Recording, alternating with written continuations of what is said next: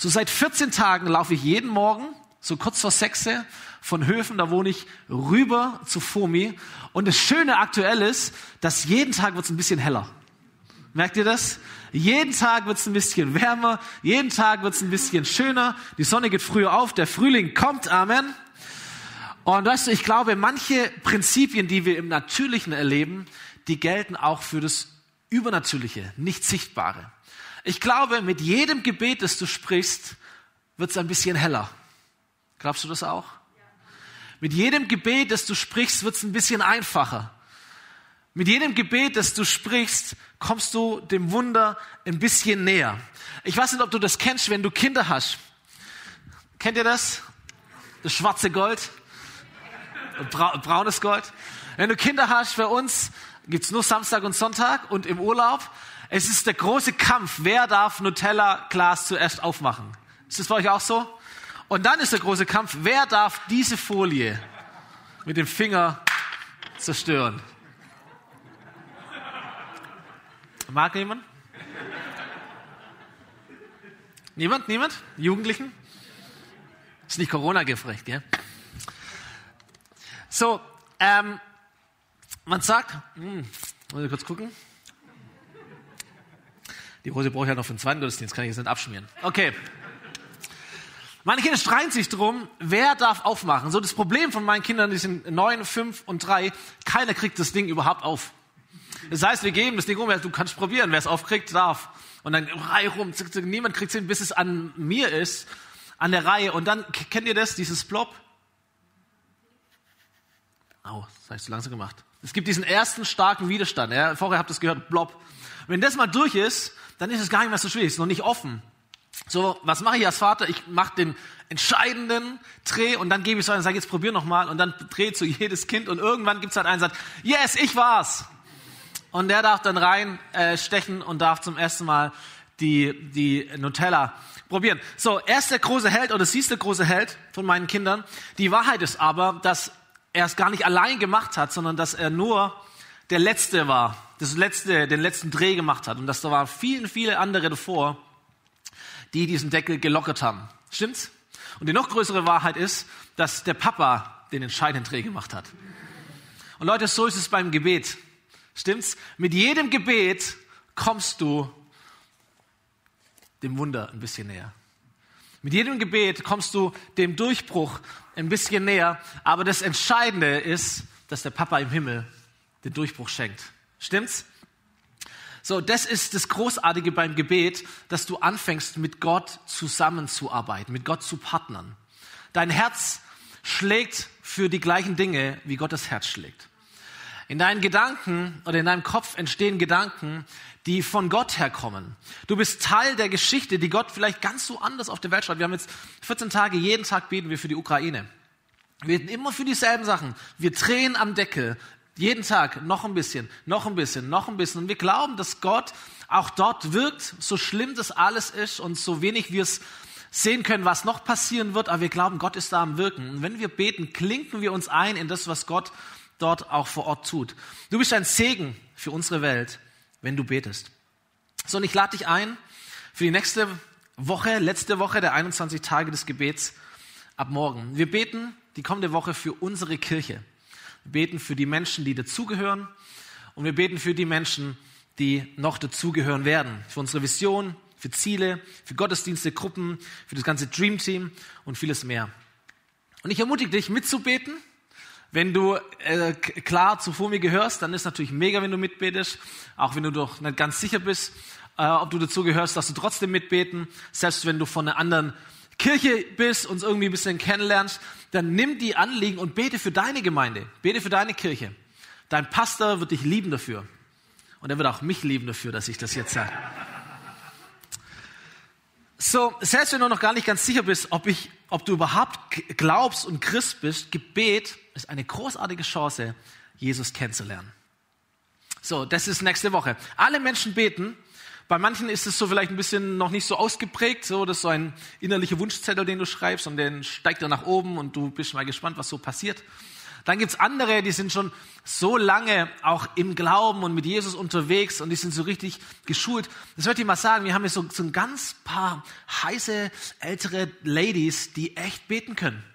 Viele, viele ältere, viel Gutes, was in der Gemeinde passiert, weil da viele Jahre und Jahrzehnte beten. Ein paar sind auch hier. Ich möchte es ganz deutlich mal sagen und ich möchte auch, dass wir mal unserer älteren Generation, die, die echt beten kann, einen Applaus geben.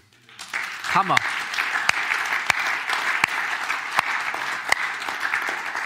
By the way, da hinten, da hinten sitzt der Arthur. Arthur ist einer oder Gründungsväter unserer Kirche, ist gestern 90 Jahre alt geworden. Arthur, Gottes Segen und alles Gute für dich. Hammer. So, wir alle beten, der eine so, der andere anders. Manchmal wissen wir aber nicht genau, was wir eigentlich beten sollen. Wie man richtig betet. Wir wollen ja nicht irgendwelche Worte finden, sondern wir wollen ja bedeutungsvolle, richtige Worte finden. Und das ist der Grund, warum es in der christlichen Kultur und auch schon in der jüdischen Kultur immer Gebetsbücher gab. Aufgeschriebene Gebete. So, in der Bibel findest du das Buch der Psalmen zum Beispiel. Das ist ein Gebetsbuch. 150 ausformulierte Gebete für verschiedene Anlässe, die auch heute, 3000 Jahre später, noch gebetet werden. Und die auch Power haben und Power entfalten. So, überhaupt gibt es in der Bibel viele Gebete, die man nachbetet. Wir sind ja jetzt hier als Freikirche, wir kennen nur das Vaterunser. Das beten wir auch nach, ansonsten sind wir ja frei. Andere Kirchen sind da ganz anders unterwegs und die beten nur vorgesagte oder vorgeschriebene Gebete. So unterschiedlich sind halt die christlichen Traditionen. Ähm, aber ich möchte uns da mal ein bisschen reinführen heute. Jemand hat mal gesagt, man muss gehen lernen, bevor man rennen kann. So, es ist gut, dass du einfach alles mal losbetest, was du auf dem Herzen hast. Das ist nicht schlimm, nicht schlecht, super. Aber es ist besser zu lernen, in welche Richtung ist es denn gut zu beten. Mit welcher Motivation sollte ich denn beten? Um was sollte ich denn beten? Und da mal in die Bibel reinzuschauen, zu gucken, was kann ich davon lernen? So, wir werden am Ende heute in der Predigt ein Gebet gemeinsam sprechen. Und du kannst auch mitleben, in dein Gebetsleben, wie aktiv auch immer das aussieht. Sein Gebet für unsere Zeit, für deine Kirche, für dein persönliches Leben, ein Gebet für die kommende Woche und auch für die Zeit danach. Ähm, es geht darum, dass dieses Gebet ausdrückt, Gottes Willen, Gottes Möglichkeiten und Gottes Gelegenheiten zu erkennen. wenn du mich fragst, mein lieber Pastor, in welche Richtung möchtest du denn, dass wir beten in der nächsten Woche, wenn wir für unsere Kirche beten, dann würde ich sagen, lass uns in diese Richtung beten, die wir gleich einsteigen werden. Okay? So, dieses Gebet leiten wir ab aus einem Brief im Neuen Testament, äh, aus dem sogenannten Kolosserbrief. Paulus, der ganz viele Gemeinden zu dieser Zeit gründet, schreibt diesen Brief äh, in eine Stadt Kolossä, das ist das heutige Griechenland, und der Brief beginnt folgendermaßen. Paulus ein Apostel von Jesus Christus, durch Gott berufen, und sein Mitarbeiter Timotheus schreiben diesen Brief an die Brüder und Schwestern in Kolossä, die durch den Glauben mit Jesus Christus verbunden sind und ganz zu Gott gehören. Wir wünschen euch Gnade und Frieden von Gott, unserem Vater. Das ist jetzt mal so auf Deutsch gesagt, hallo. Dann geht's los. Jedes Mal, wenn wir für euch beten, danken wir Gott, dem Vater unseres Herrn Jesus Christus. Wir haben von eurem Glauben an Jesus Christus gehört und davon, wie ihr mit allen Christen in Liebe verbunden seid. Also es war schon eine ganz coole Gruppe da in Kolossä. Sie liebten Gott, sie liebten Menschen, ihnen war das wichtig, was uns auch wichtig ist. Wenn du zum Gottesdienst gekommen bist, war ein Schild, willkommen zu Hause. Schön, dass du da bist. Lass uns gemeinsam Gott feiern. Das war Kolossä. Keine besondere Stadt übrigens. Die große Metropole war Ephesus. Hafenstadt, Laodicea, große Stadt und Kolossä war wie so eine große Kreisstadt, 20 Minuten weg von der Landeshauptstadt. Das war Kolossä. Und diese Leute haben dort eine Gemeinschaft gebaut, die hat an Jesus geglaubt und sie waren mit all denen, die auch an Jesus geglaubt haben, verbunden in Liebe. Nicht nur mit denen, die so waren wie sie, nicht nur mit den Gleichaltrigen oder mit denen man so eh zusammenhängt, sondern mit allen, die sich gemeinsam auf den Weg gemacht haben, Jesus nachzufolgen. Mit denen waren sie in Liebe verbunden. Und so soll es sein in der Kirche, stimmt's? Yes. Paulus sagt, jedes Mal, wenn wir für euch beten, dann danken wir Gott. Jedes Mal, wenn wir für euch beten, danken wir Gott. Und ich möchte dich fragen, machst du das auch, wenn du für deine Kirche betest? Jedes Mal, wenn wir beten, danken wir Gott. Ich muss ehrlich sagen, also ich mache es nicht. Jedes Mal, wenn ich bete für, für Gemeinde oder auch für andere Dinge, mit Dankbarkeit zu starten. Manchmal sind meine Gebete schon so jämmerlich. Dann beklage ich mich bei Gott. Ah, warum funktioniert das nicht? Warum sind die nicht da? Warum ist der anders wie ich? Oder wie auch immer. Sondern fangen wir an zu jammern. Oder ich fange an zu, zu jammern. Und solche Gebete ist auch gut zu beten, weil es im Herzen nun mal so aussieht. Aber solche Gebete verändern mich halt nicht. Und solche Gebete verändern auch die Situation nicht. Und Paulus sagt, hey, jedes Mal, wenn wir beten für euch, dann fangen wir an mit Dankbarkeit. Möchte ich ermutigen, für die kommende Woche, aber auch für, für, für die Zeit danach, wann auch immer du für Gemeinde betest, wann immer du für deine Arbeitsstelle betest, wann immer du für deine Familie betest, für deine Kinder, für deine Eltern, für deine Freunde, für deine Nachbarschaft, für Situationen in deinem Leben, immer wenn du betest, dass du mit Dankbarkeit startest. Wenn du nächste Woche für deine Kirche betest, hier vor Ort oder zu Hause, dann starte mal und sag Gott Danke für all das, was gut ist. Wenn du für deine Kids oder deine Eltern betest, starte mal damit, Gott zu danken für all das Gute, was du in ihnen siehst. Wenn du für Menschen, für Situationen betest, starte mal damit, dass du Gott Danke sagst für all das Gute, das du wahrnimmst. Dankbarkeit ist so ein Schlüssel, weil es unseren Blick lenkt, nicht zu dem, was nicht funktioniert, sondern zu dem, was gut ist. Und das gibt's immer. Es gibt in jeder auch noch so schlimmen Situation und noch so komischen Menschen, es gibt immer etwas Gutes. Und Dankbarkeit holt es hervor, lenkt unseren Blick. Deswegen sagt er, jedes Mal, wenn wir beten, dann danken wir Gott dafür. Und dann sagt er deshalb, ein paar Verse später, deshalb haben wir seitdem auch nicht aufgehört, für euch zu beten. Weil das so viel Gutes ist, weil wir das so viel Gutes sehen, haben wir nicht aufgehört, für euch zu beten. So, es gibt kaum einen Autor in der Bibel, der so viel über sein Gebetsleben schreibt wie Paulus. Es ist das allererste, was wir über ihn lernen. Als Paulus anfängt, Jesus nachzufolgen und ein Christ wird, da ist das erste, was über ihn berichtet wird, siehe, er betet. So, die Bibelkenner unter uns, die kennen die Geschichte, wie Paulus oder Saulus damals noch zu Gott gefunden hat. Das erste, was er sagt, er betet. So, bevor Paulus ein Christ wird, ist er der, der die Christen verfolgt. Er ist bestens theologisch geschult, hatte die besten Lehrer, kennt die Bibel auswendig, aber sein Herz kannte Jesus nicht.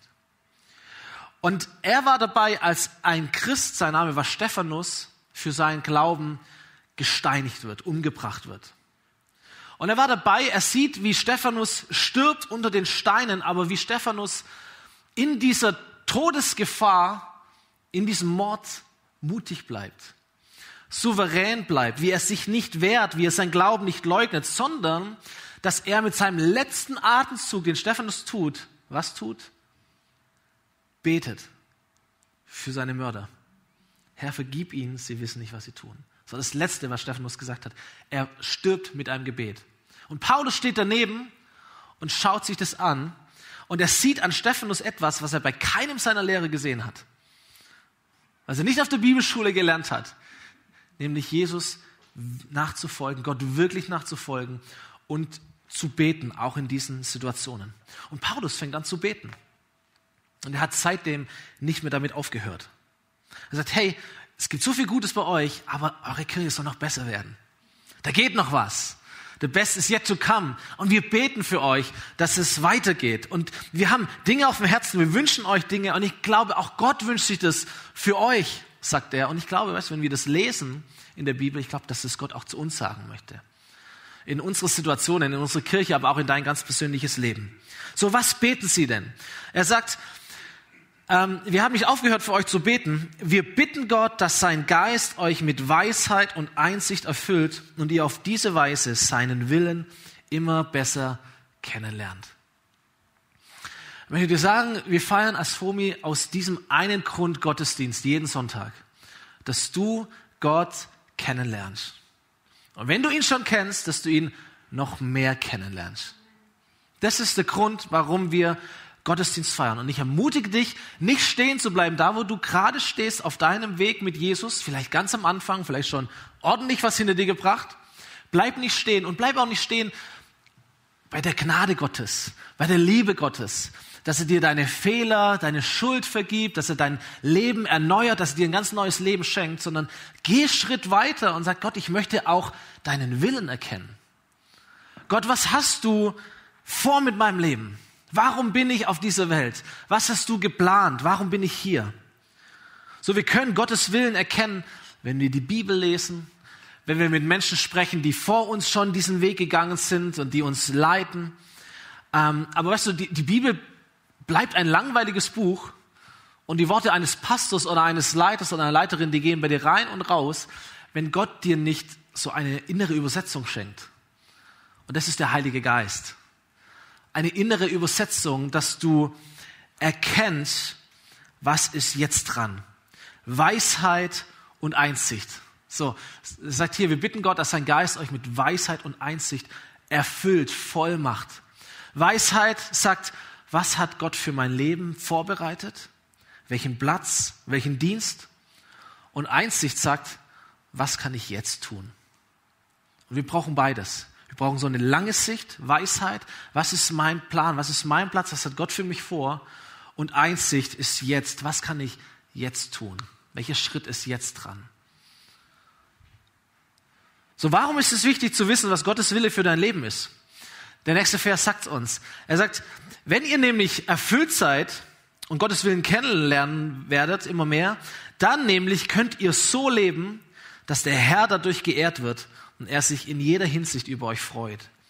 Euer Leben wird für Gott Frucht bringen, indem ihr in vielerlei Weise Gutes tut. Ihr werdet Gott immer besser kennenlernen und das ganze Ausmaß seiner herrlichen Kraft und Stärke erfahren, damit ihr geduldig und ausdauernd euren Weg gehen könnt. Lass uns das ein bisschen anschauen, okay? Fünf Gründe, warum es wichtig ist, Gottes Willen immer mehr kennenzulernen. Das erste, was er sagt, ist, wer Gottes Willen erkennt, der ehrt Gott. So, dann könnt ihr so leben, dass der Herr dadurch geehrt wird. Und könnt ihr schon Amen sagen, es gibt kein höheres Ziel. Nichts Besseres, was du mit deinem Leben eigentlich erreichen kannst, als so zu leben, dass Gott geehrt wird, dass Gott dabei groß rauskommt. Weißt du, wenn, wenn Jesus Menschen aufruft, ihm nachzufolgen, wenn du das liest in der Bibel, der meint es tatsächlich so. Der meint, dass du so werden sollst und dass du so werden kannst wie er. Dieselbe Weisheit, dieselbe Kraft, dieselben Wunder, dieselbe Nähe auch zu Gott, dieselbe Beziehung zu Gott. Jesus ähnlich zu werden, ein Leben zu führen, das auf Gott hinweist, das Gott ehrt. Zweiter Grund, wer Gottes Willen erkennt, der macht Gott Freude. Er sagt, wenn ihr Gottes Willen erkennt, er wird sich in jeder Hinsicht über euch freuen. Und, und in älteren Übersetzungen in der Bibel lesen wir dann, Gott hat Wohlgefallen an euch. Gott hat Wohlgefallen an euch. Das, das eigentliche Wort heißt, es passt. Es ist jetzt passend. Ihr seid passend gemacht. Vielleicht die, die Leute, die sich ein bisschen in der Bibel auskennen, die kennen die Geschichte, als Jesus sich taufen lässt. Da heißt es, äh, oder die, die, die, die Bibel erzählt es dann, dass der, der Himmel aufgeht und es ertönt eine Stimme, die Stimme Gottes. Und sie sagt zu Jesus, das ist mein geliebter Sohn, an ihm habe ich Wohlgefallen. An ihm habe ich Freude. Was Gott damit zum Ausdruck bringt, ist, hey, ich, ich liebe dich, Jesus, du bist mein Sohn. Und jetzt bist du passend. Jetzt bist du am richtigen Platz. Jetzt geht dein Dienst los. Wie ein Puzzlestück, das an den richtigen Platz gesetzt wird und das große Bild wird ein Stück sichtbarer. Und wenn du Gottes Willen erkennst und wenn du ihn lebst, dann bist du in der, in der Lage, dass Gott dich wie ein Puzzlestück einsetzt in das große Bild, das er für diese Welt hat, diese große Vision Gottes, der große Plan Gottes mit dieser Welt. Und du bist genau am richtigen Platz. Du bist passend. Gott freut sich über dich. Der dritte Grund, ähm, warum es gut ist, Gottes Willen zu erkennen, ist, wer Gottes Willen erkennt, der wird ein Segen für andere Menschen.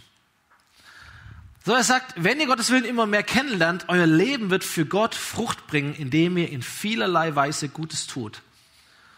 So, jetzt liegt es nicht an uns, Gutes hervorzubringen, sondern es ist Gott, der in dir wohnt und wohnen möchte, dass er in dir arbeitet und durch dich Gutes hervorbringt. Das ist ganz wichtig. Es ist nicht unsere eigene Kraft, unsere eigene Anstrengung, sondern unser Job ist es, an Gott dran zu bleiben, Gott zu erlauben, dass er in uns wirkt und den Rest macht dann Gott selber.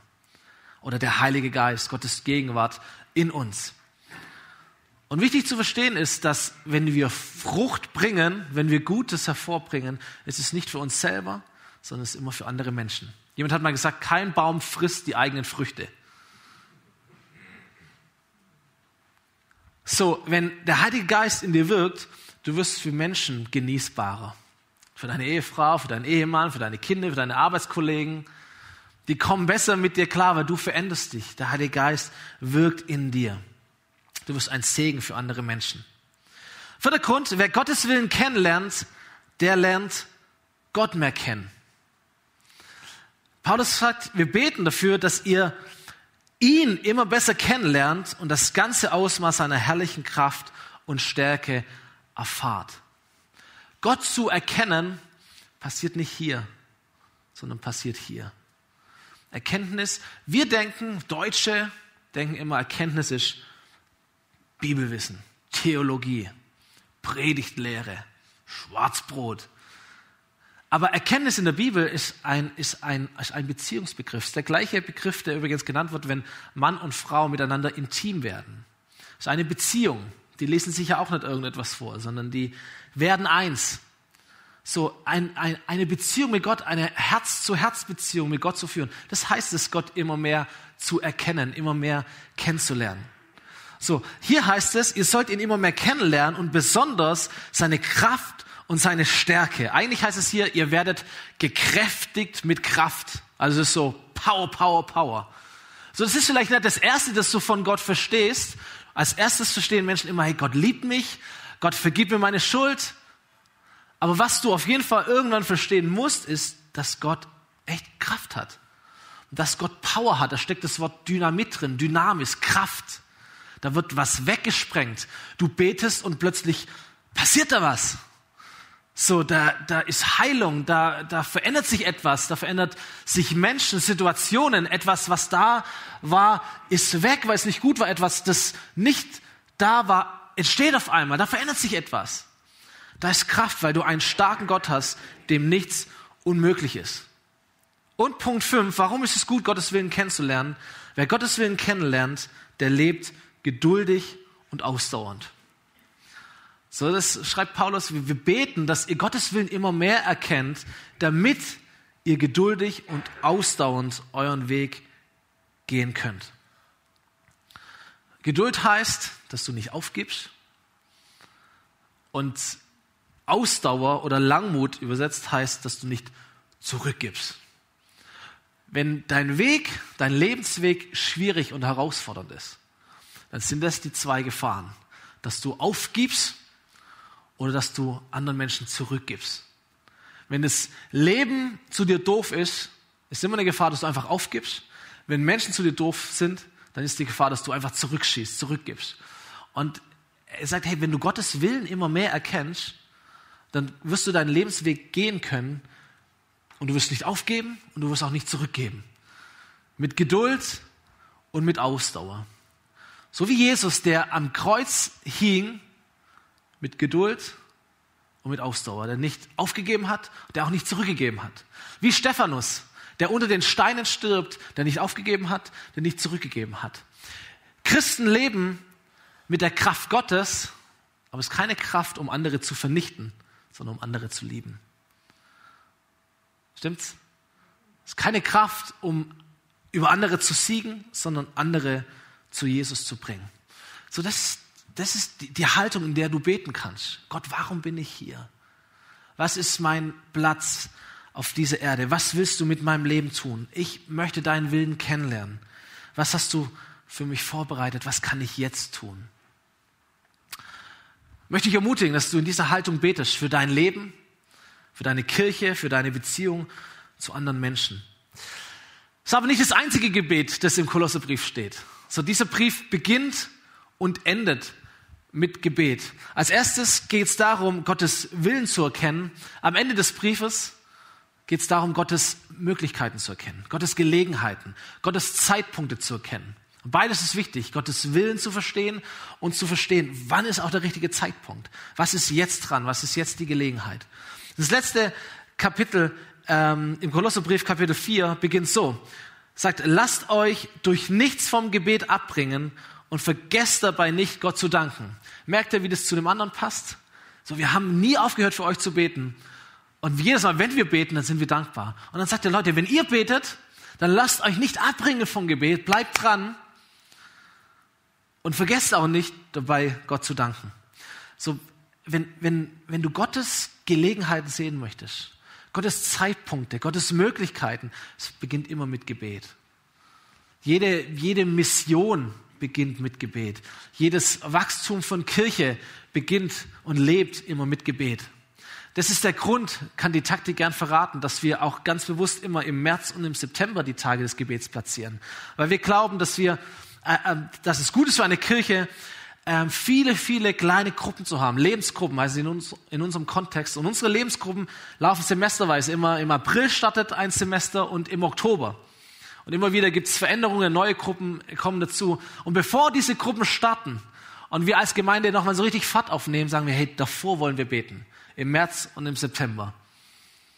Weil bevor Gemeinde wächst, bevor etwas aufsteht und aufblüht, ist es wichtig, dass wir gemeinsam beten. Jedes Wunder, jeder Durchbruch, jede Heilung beginnt mit Gebet, dass du am Deckel drehst. Nochmal mehr, nochmal mehr. Und Gott dir das Wunder schenkt. So, von Jesus wird berichtet, vielleicht kennst du diesen Moment, wo es sich mal die Menschen anschaut und feststellt, die sind, die sind orientierungslos. Er sagt, es sind wie Schafe ohne Hirten laufen ein bisschen durch die Gegend, wissen nicht genau warum, wohin und so weiter und so fort. Und dann holt er seine Freunde, seinen Nachfolger her, zeigt ihnen das. Und bevor er ihnen seinen Geist gibt und sie aussendet, zu den Menschen zu gehen und ihnen von Gott zu erzählen, macht er was? Er sagt, lass uns beten. Bittet den Gott der Ernte. Bittet den Gott dieser Menschen. Bittet, betet zu dem Gott, der diese Menschen kennt. Und dann geht. So lasst euch nicht abbringen vom Gebet. Was sollen wir beten? Er sagt, betet für uns, damit Gott uns eine Möglichkeit gibt, sein Geheimnis zu verkünden. Die Botschaft von Christus, für die ich hier im Gefängnis sitze. Paulus schreibt diesen Brief aus dem Gefängnis heraus und betet, dass ich darüber frei und offen reden kann, wie Gott es mir aufgetragen hat. Das ist so ein starker Moment. Versteh mal, Paulus schreibt aus dem Gefängnis, aber sein Gebet ist nicht, aus dem Gefängnis befreit zu werden, sondern andere Menschen in die Freiheit zu Gott zu führen. Ich denke mir, wow, was für ein Herz. Sein, sein Fokus ist nicht die offene Tür für sich, sondern die offene Tür für die Botschaft von Jesus. Es geht nicht um mich, ob ich im Gefängnis bin, wo auch immer. Leute, lasst, betet für mich, dass ich die Möglichkeit Gottes sehe, dass Gott eine Gelegenheit schenkt, dass ich den Menschen, mit denen ich halt jetzt zu tun habe, dass ich ihnen von Jesus erzählen kann. Und ich denke mir, wow, Paulus, was, was für ein Herz. So viele Menschen, wir jammern über Corona, wir jammern über den Krieg und was ist alles nicht möglich und was ist alles so schwierig und was wird alles kommen. Weißt du, ich äh, entscheide mich immer wieder neu, ich möchte lieber jemand sein, der sein Bestes gibt, um zu jeder Zeit nach den Gelegenheiten Gottes Ausschau zu halten, anderen Menschen von Jesus zu erzählen. Ob jetzt Corona ist, ob Krieg ist, wie auch immer, ob die Benzinpreise jetzt hoch sind oder wenig, interessiert mich ehrlich gesagt nichts. Ich möchte mein Bestes geben, um, um zu sagen, Mensch, okay, wir müssen auf eine andere Art und Weise probieren, let's do it. Und das, das liebe ich so an Paulus, dass er sagt, Leute, betet nicht für eine offene Tür für mich, sondern betet für eine offene Tür fürs Evangelium.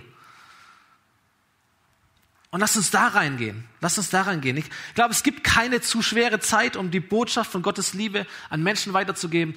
Aber es gibt Menschen, die es sich zu schwer machen, das genau zu tun. So, Paulus war im Gefängnis und hat so gebetet.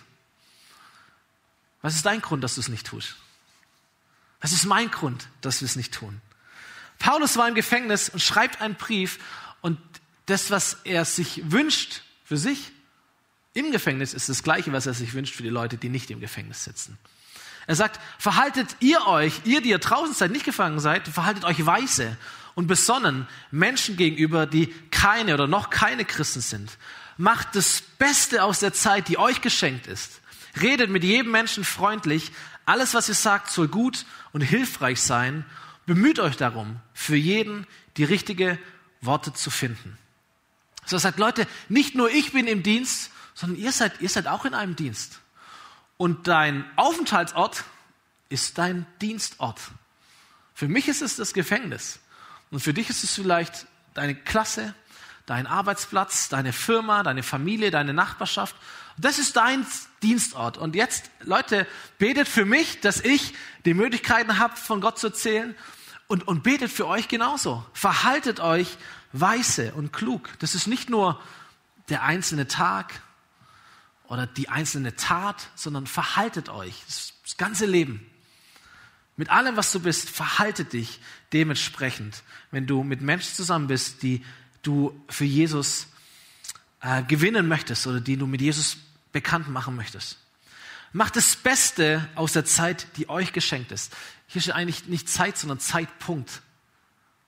Mach das Beste aus dem Zeitpunkt, den Gott dir gibt. Mach das Beste aus jetzt. Jetzt ist eure Zeit. Jetzt ist eine gute Zeit, um Gott zu dienen.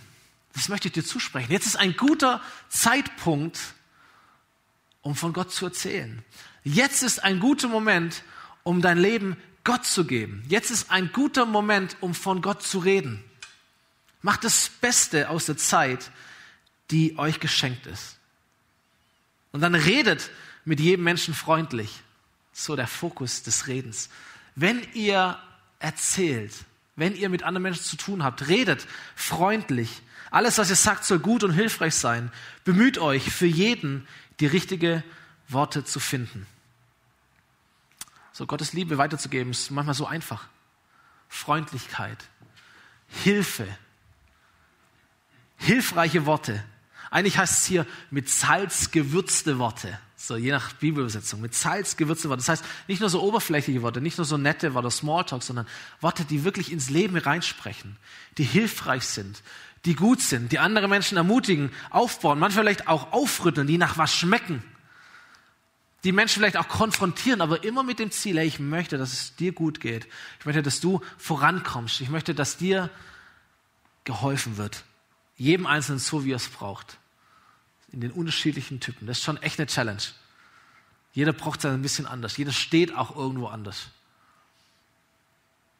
So, ihr Lieben, wenn wir beten in der kommenden Woche für unsere Kirche, jeden Tag für einen anderen Teil der FOMI. Oder auch wenn du betest für, für deine Family und für deine Kids und für, dein, für deine Firma, dein Unternehmen, wo, wo auch immer, wo du arbeitest, wo du deine Zeit verbringst, deine Freunde, möchte dich ermutigen, dass du betest, dass Gott, was ist dein Wille? Was sind deine Möglichkeiten? Was sind deine Zeitpunkte? Was ist die Gelegenheit? Was ist möglich? Ben darf nach vorne kommen. Ähm, zum Schluss. Wir haben zwei Bibelstellen uns angeschaut aus dem Kolosserbrief. Am Anfang des Briefes und am Ende. Beide gehen ums Beten. Und ich dachte mir, wenn du diese Predigt umsetzen möchtest, dann möchte ich dich einfach ermutigen, dass du diese Bibeltexte nimmst und sie zu Gebeten machst. Das ist übrigens eine ganz arg tolle Übung, kannst du mit ganz arg vielen Texten in der Bibel machen. Ich ermutige dich, deine Bibel zu nehmen, vielleicht auch zu Hause, deine Bibelsetzung oder auf dem Handy oder wo auch immer du das hast oder lädst dir irgendwie noch runter. Und dass du vielleicht das nochmal nachliest und sagst, okay, wie, wie kann ich jetzt genau das in ein Gebet ausdrücken? Vielleicht ganz wörtlich, vielleicht in deinen eigenen Worten, vielleicht gemeinsam mit anderen zu beten, vielleicht in deiner, in deiner Lebensgruppe, in deinem Team. Wir werden es auch gleich gemeinsam beten. Ich ermutige dich auch, wenn du, wenn du ein Leiter oder eine Leiterin bist, auch hier in der Gemeinde, eine Gruppe leitest, ein Team leitest, dass du diese, diese Worte nimmst und dass du sie zu einem Gebet machst für die Leute, für die du Verantwortung hast. Auch als Eltern. Dass du für deine Kinder betest mit den Worten, die du in der Bibel findest. In diese Richtung, in diese Motivation hinein zu beten. Und diese Gebete, die werden apostolisch sein, so wie Paulus ein Apostel war. Diese Gebete werden die Grenzen des Möglichen nach vorne schieben. Diese Gebete werden Neues entstehen lassen, wo noch nichts war. Das ist apostolisch. So die, die Grenzen zu verschieben, dorthin zu gehen, wo noch nichts war, etwas aufzubauen, etwas ins Leben zu rufen, etwas zu gründen. Nicht, Herr, erbarme dich, sondern dein Reich komme, Herr. Das ist die Motivation. Nicht um Gottes Willen, sondern Gott, ja, mehr von dir. Das sind apostolische Gebete. Gebete, die in eine Weite führen, die in die Zukunft führen. Gebete, die einen Raum öffnen, die nach vorne gehen. Gebete, die, die dich auffordern zu glauben, die deinen Mut fordern und die, die auch ein, Glauben in dir freisetzen. Gebete, die Lust machen auf mehr. Oh, Leute, ich möchte solche Gebete von euch hören. Ich möchte solche Gebete beten, die nach vorne gehen, die in die Zukunft gehen, die etwas ins Leben rufen, ins Leben beten, wo noch nichts da war, die an dem Deckel drehen an etwas, das wir noch nicht gekostet haben, aber Bock drauf haben, dass es entsteht. Komm, lass uns mal gemeinsam aufstehen. Ich möchte dir dieses Gebet vorlesen und dann beten wir es gemeinsam. Du darfst gern deine Augen schließen und dann kannst du mal lauschen, dieses Gebet. Du wirst es übrigens auf deinem Platz finden in diesem Wochenübersicht der Tage des Gebets. Haben wir dieses Gebet einge eingelegt. Du kannst es mit nach Hause nehmen, ist dein Geschenk. Pack's in deine Bibel oder in dein Geldbeutel, wo auch immer. Mach's zu deinem Gebet. Das Gebet, das wir sprechen, lautet folgendermaßen. Ich lese es dir vor, dann frage ich dich, ob du es mitbeten möchtest und dann beten wir es gemeinsam. Jesus, ich danke dir dafür, dass ich mit dir und deiner Kirche verbunden sein und ganz zu Gott gehören darf. Ich bitte dich, dass dein Geist mich mit Weisheit und Einsicht erfüllt und ich deinen Willen immer besser erkenne. Mein Leben soll dich ehren und du sollst dich über mich freuen. Mein Leben soll ein Segen sein für andere. Ich will dich in deiner Kraft und Stärke immer besser kennenlernen und mit Geduld und Ausdauer leben. Ich bete für Möglichkeiten von dir frei und offen zu erzählen. Ich möchte das Beste aus der Zeit und den Gelegenheiten machen, die du mir schenkst. Und hilf mir, weiter dafür zu beten und dir für immer dankbar zu sein. Amen.